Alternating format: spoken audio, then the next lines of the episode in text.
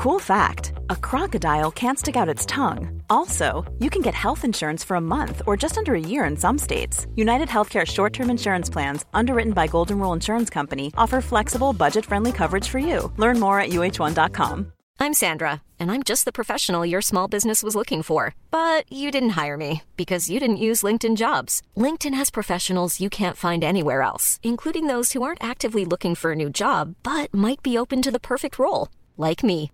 In a given month, over 70% of LinkedIn users don't visit other leading job sites. So if you're not looking on LinkedIn, you'll miss out on great candidates like Sandra. Start hiring professionals like a professional. Post your free job on linkedin.com/people today. Bonjour, c'est Thibault Lambert. Je suis très heureux de vous annoncer le lancement d'un nouveau podcast du Parisien, podcast hebdomadaire de faits divers, Crime Story. Chaque samedi dans Crime Story, Claudia Prolongeau vous raconte une grande affaire criminelle en s'appuyant sur l'expertise du chef du service police-justice du Parisien, Damien Delseny. Crime Story est disponible sur toutes les applications audio et sur leparisien.fr. Tout de suite, Code Source, votre podcast quotidien d'actualité. La mine de Garzweiler en Allemagne, située à environ 500 km de Paris, tout près de la frontière belge, est l'une des plus grandes mines de charbon d'Europe. Depuis une quinzaine d'années, des villages aux alentours sont rasés pour permettre à cette mine de s'étendre. L'objectif est d'extraire encore plus de combustible.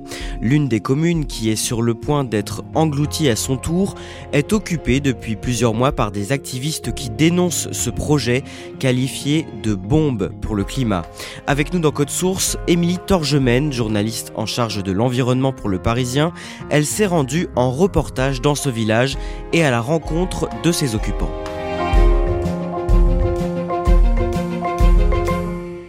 Émilie Torgemène, où est-ce qu'on trouve du charbon et comment est-ce qu'on fabrique de l'électricité avec? Du charbon, on en trouve euh, sous la terre. Euh, il y a deux options. Soit on creuse des tunnels, et c'est l'image qu'on en a en France, euh, c'est Germinal de Zola.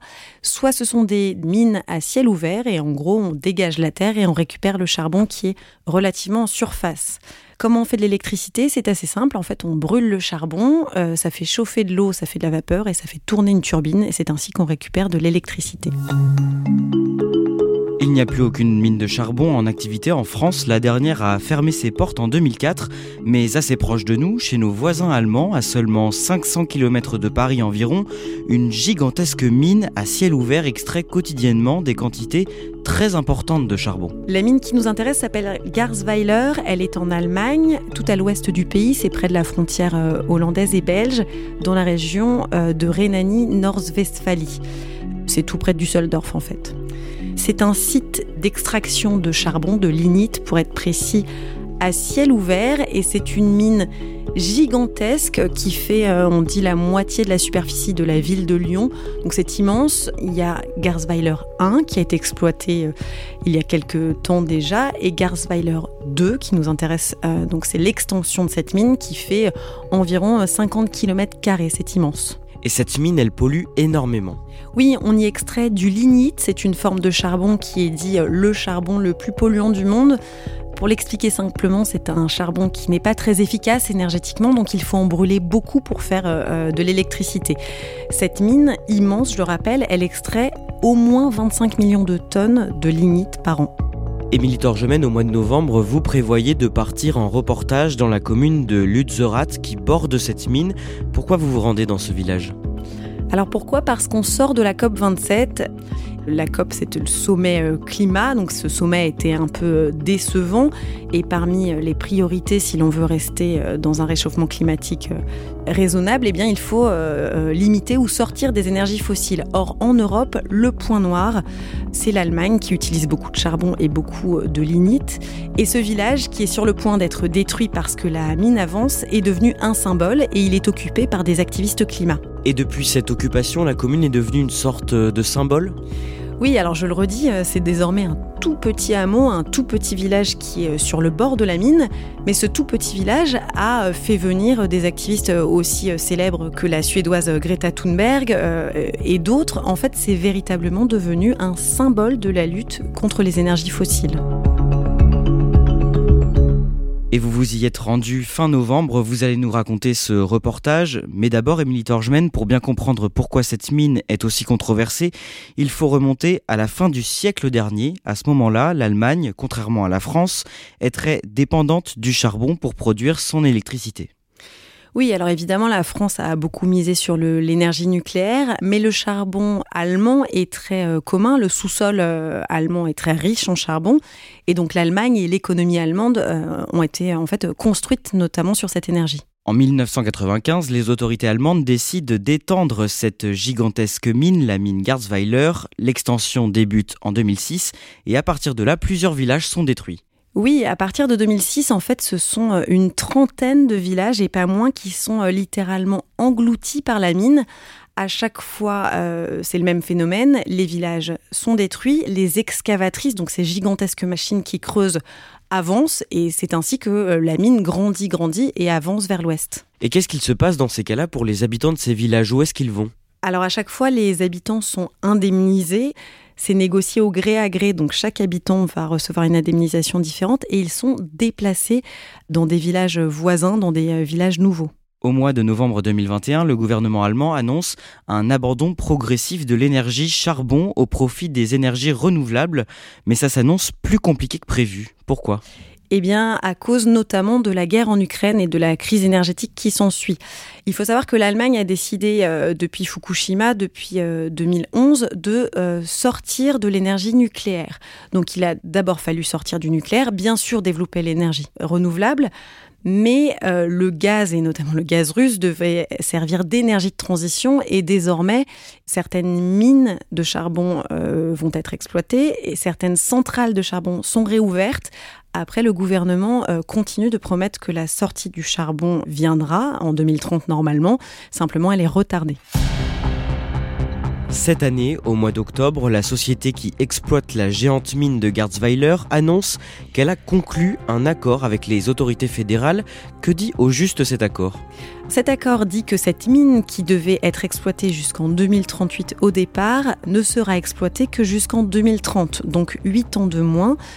Et en revanche, le village de Lutzerat, qui était devenu un emblème, sera bien détruit. Cet accord, Émilie Torgemen, il provoque euh, beaucoup de colère? Oui, il provoque beaucoup de colère euh, parmi les euh, militants écologistes et les activistes climat. Sur le site de Lutzerat est organisée une manifestation. En fait, ce que craignent ces activistes, c'est que de aujourd'hui à 2030 sortent exactement autant euh, de charbon du site de Garsweiler que de aujourd'hui à 2038. Pour le dire encore plus simplement, ils craignent que la société RWE accélère euh, son extraction du charbon. Et face à ces craintes, que répond RWE eh bien, on a pu parler avec un porte-parole de l'énergéticien et il répond d'une part qu'en anticipant la fermeture de la mine de 8 ans, eh bien, ils font des efforts pour que l'Allemagne puisse respecter ses objectifs climatiques. Et par ailleurs, euh, et ça c'est assez euh, cocasse, il renvoie la balle quelque part à la France en disant que si l'Allemagne a aussi autant besoin de son charbon, c'est bien parce qu'une partie du parc nucléaire français est à l'arrêt et que la solidarité européenne veut que l'Allemagne nous cède un peu d'énergie. Et ceci dit, c'est vrai, une partie du parc nucléaire français est à l'arrêt. On en vient à la date du 17 novembre. Ce jour-là, vous partez en reportage en Allemagne pour le Parisien et vous vous rendez dans un village tout près de la mine, Olweiser. Quelle est la particularité de cette commune? Eh bien, cette commune a en fait pu négocier sa survie c'est-à-dire qu'il ne sera pas rasé de la carte. Ça s'est passé en 2014. Le gouvernement local a déterminé que ce village-ci pourrait euh, survivre, contrairement aux communes voisines. Et dans ce village, vous rencontrez un couple qui gère une station-service. Qui sont-ils et qu'est-ce qu'ils vous disent? Alors Tony euh, et Bettina, donc euh, Tony 63 ans et Bettina 58, ils sont adorables, ils tiennent la station-service qui fait aussi épicerie et ils disent que la région euh, se désertifie, que ça devient une région fantôme. Ils sont d'un côté ravis que leur propre village, là où, disaient-ils, ils sont nés et où ils ont vécu toute leur vie, puisse subsister. Mais en revanche, comme toutes les communes voisines disparaissent, eh bien, plus personne ne vient euh, s'approvisionner chez eux. Ce qui est le plus étonnant, c'est que, aussi triste soit-il, ils comprennent euh, la nécessité de continuer à exploiter la mine de charbon parce qu'on ne sait pas se priver d'énergie. Et sur votre route, vous tombez par hasard sur un village sorti de terre tout récemment. Il a été construit justement pour accueillir les habitants qui ont été délogés à cause de la mine. Oui, en fait, c'est mon GPS qui m'a euh, induite en erreur. Euh, je cherchais un village qui s'appelle Koukoum et je suis tombée sur le nouveau Koukoum. Et dans la région, tous les villages qui ont été détruits à cause de la mine ont ainsi été relocalisés et reconstruits. Euh, physiquement, c'est complètement impressionnant. Ce sont des toutes nouvelles constructions en plein champ avec euh, des ébauches de routes toutes neuves. Ce sont des zones où il n'y a pas de commerce, il n'y a pas d'église, il n'y a pas de boulangerie. Et quand on y est, ça donne une ambiance très particulière, on dirait euh, des villages témoins presque. Vous finissez par arriver dans cette fameuse commune de Lutzerat avec un photographe du Parisien, Jean-Baptiste Quentin. À quoi ça ressemble à première vue? Eh bien, on arrive sur euh, une route qui n'est plus entretenue, donc qui est chaoteuse euh, et pleine de flaques. On a un joli hameau euh, qui se dresse devant nous, et puis un peu de pelouse et devant une falaise, et c'est la mine. Et qu'est-ce que vous faites alors? Vous continuez votre chemin pour vous rapprocher de la mine, c'est ça? Eh bien, on peut s'approcher euh, très très près, on peut euh, littéralement euh, bah, être tout au bord de cette mine. C'est un gouffre, c'est comme se retrouver en haut d'une falaise puisque le gouffre descend à plus de 100 mètres en dessous de nous. Et c'est un trou marron et ocre qui s'étend sur des dizaines et des dizaines de kilomètres carrés. Et au fond, c'est assez impressionnant puisque presque tout est dans l'image. Et au fond on voit les deux centrales qui utilisent ce charbon qui fument. J'imagine que pour vous, euh, quand vous êtes là-bas, c'est très impressionnant. Oui, c'est très impressionnant. On dirait vraiment un paysage lunaire et on voit ces grandes euh, silhouettes d'excavatrices, de grandes machines qui continuent à creuser. S'il y a ce gouffre en plein milieu du village, ça veut dire que Lutzerat est déjà en partie englouti. Oui, le village en fait a été en partie détruit euh, l'année dernière. Il ne reste plus qu'un hameau de Lutzerat. Émilie Torgemène, sur place, vous faites la rencontre d'un certain David Drezen. Il a 25 ans. C'est un ancien professeur de maths qui en fait a consacré euh, depuis trois ans toute sa vie à la défense des villages. Il est le porte-parole euh, d'une association qui s'appelle Tous les villages doivent rester. En allemand, bien sûr, il s'occupe euh, d'essayer de préserver la vie de cette région. Et qu'est-ce qu'il vous raconte en résumé? Ce qu'il raconte, et c'est vraiment frappant puisqu'il nous le raconte, on est au bord du gouffre, il montre dans ce trou une géographie qui n'existe plus, qui a été littéralement avalée par la mine. Il montre euh, le village de son meilleur ami quand il était enfant, qui est euh, eh bien, désormais dans le trou. Il montre euh, l'hôpital où sa grand-mère était soignée, qui pareil n'existe plus, qui n'est plus qu'un souvenir des habitants du coin. Et il raconte comme ça toute une vie qui a disparu. Vous vous rendez ensuite dans ce fameux camp, cette sorte de zone à défendre occupée par 150 activistes selon eux. Qu'est-ce qui vous frappe lorsque vous arrivez sur place? Une partie des activistes vivent dans les quelques maisons en dur qui restent, et ce qui est euh, notable, c'est que l'électricité, euh, donc euh, le chauffage n'a pas encore été coupé par RWE, ça veut donc dire la société contre laquelle ils s'opposent. Donc une grande partie vit euh, dans des cabanes qu'ils ont construites euh, largement dans les arbres, assez bien construites. Enfin, il y a des toits et des fenêtres, un petit peu de radiateurs aussi. Mais par contre, il n'y a pas d'échelle et ça c'est assez marquant puisque chacun des activistes est capable euh, de monter avec un baudrier. Ils sont aussi bien organisés dans le sens où il y a des toilettes sèches, mais aussi une cuisine. Il y a toute une organisation du camp qui est faite, toute une vie collective. Et donc ça a un côté à la fois plutôt euh, joyeux et sympathique, et en même temps assez dur parce qu'on rentre dans l'hiver et il fait froid. Est-ce que ce n'est pas dangereux pour eux de rester aussi près de la mine? Alors, ça fait pas forcément très longtemps que ces activistes sont près de la mine, jusqu'à deux ans pour les plus anciens. Et puis ils y vivent pas euh, forcément 365 jours par an, mais euh, des médecins ont documenté la pollution en fait de ces mines effectivement, c'est euh, mauvais. Il y a tout un tas de maladies, notamment respiratoires, euh, qui sont causées euh, par l'extraction du charbon. C'est une jeune activiste de 26 ans qui s'appelle Ronnie qui vous fait visiter ce camp. Qu'est-ce qu'elle vous dit d'elle, de son parcours? Alors Ronnie est allemande, elle vient de l'autre bout du pays. je, le précise parce que tous les activistes ne sont pas allemands. Il y a une grande partie d'activistes climat qui viennent de toute l'Europe. Et elle, elle nous raconte d'ailleurs qu'elle a failli passer par Notre-Dame-des-Landes, c'est-à-dire une ZAD, un point d'action qui avait euh, été un succès euh, en France. Et finalement, elle avait été déroutée de son engagement euh, français, entre guillemets, pour se retrouver à sauver une forêt allemande très près de Lützerath. Ce qui veut dire qu'en fait, c'est bien toute une galaxie d'activistes, pas uniquement allemands, mais bien européens qui occupent ce site. Ronnie, elle, qu'est-ce qu'elle espère? Alors Ronnie, c'est très clair, elle se présente comme une activiste pour la justice sociale et climatique et comme une anticapitaliste. Alors il faut être clair, elle ne croit pas beaucoup euh, aux discussions avec le gouvernement allemand, mais ce qu'elle espère, c'est que la pression populaire, leur occupation et puis euh, le soutien qu'ils réussissent à avoir euh, lors de grandes manifestations pourra faire plier l'Allemagne.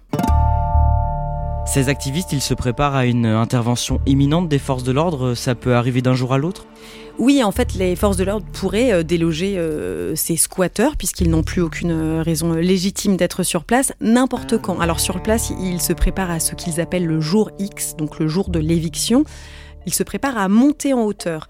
C'est-à-dire qu'ils ont dressé des mâts de plusieurs mètres de haut et l'idée c'est que dès que les policiers interviendront, tous les activistes iront se percher, euh, qui dans une cabane, qui sur un mât, parce que pour les déloger, il faudra alors des forces euh, de police spéciales qui sont capables de faire descendre les gens sans qu'il n'y ait de blessés ou de morts, et ils estiment que c'est une stratégie de défense euh, efficace. Sur place, vous, qu'est-ce que vous vous dites à ce moment-là? Vous les sentez vraiment déterminés?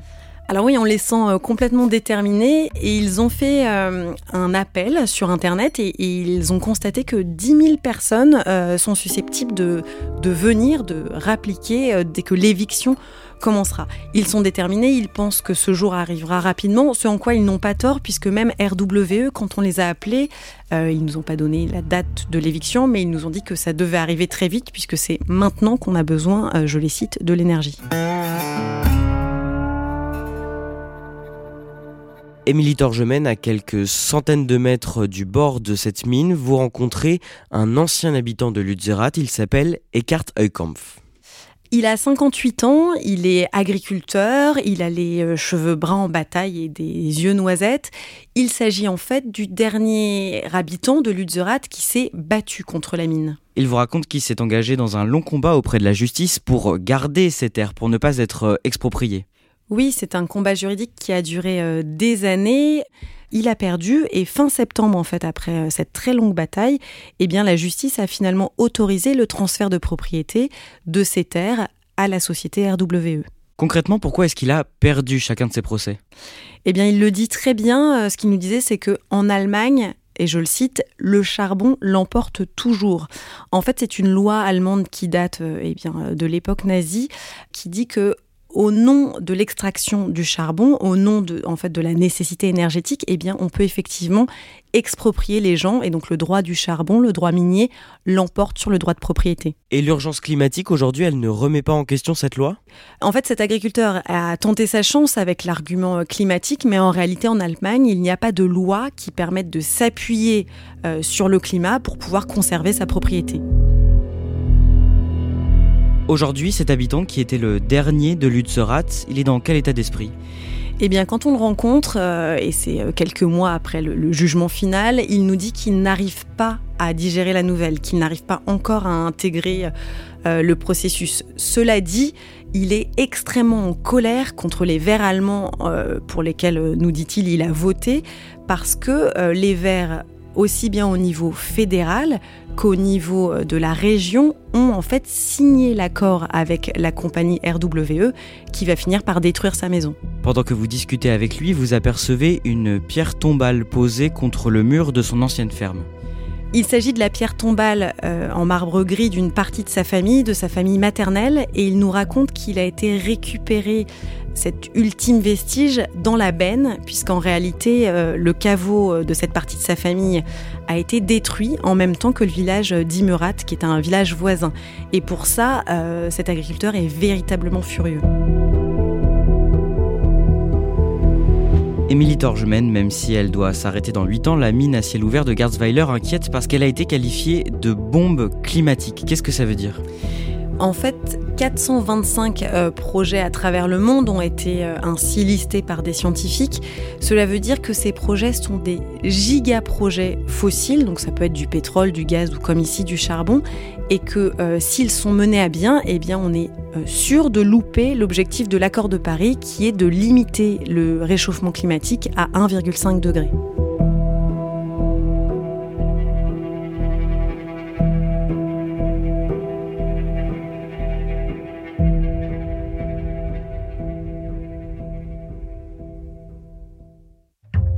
Merci à Émilie Torgemène. Cet épisode a été produit par Emma Jacob et Clara Garnier Amourou, réalisation Pierre Chaffanjon. N'oubliez pas de vous abonner à Code Source sur votre plateforme d'écoute préférée pour ne rater aucun épisode. Si vous voulez nous écrire, c'est possible sur Twitter, at Code Source, ou bien directement à cette adresse, codesource at leparisien.fr.